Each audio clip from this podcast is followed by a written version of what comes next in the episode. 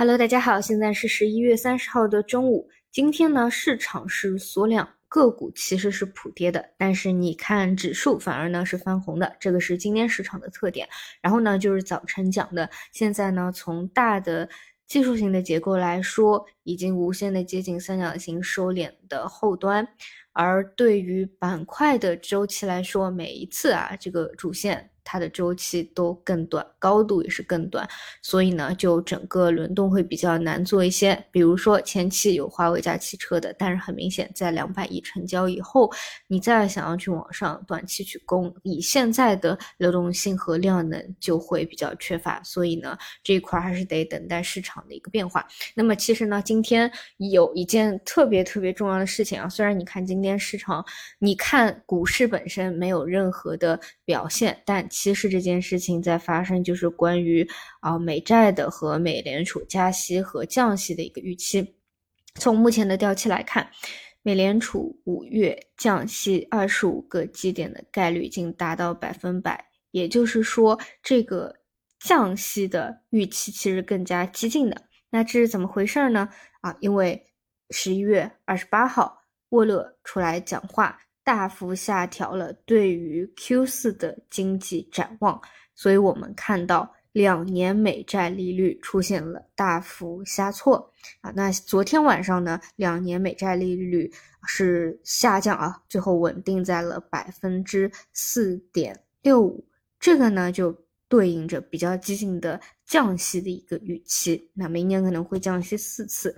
并且呢，对于加息啊，是不是就此停止加息了？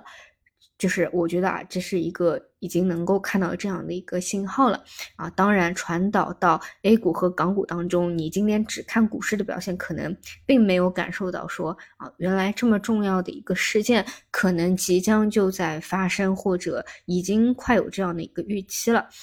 嗯，我只能说这个跟现在短期的市场环境相关，它就是缩量，就是在三角形的尾部盘，就是在底部盘整，就是会，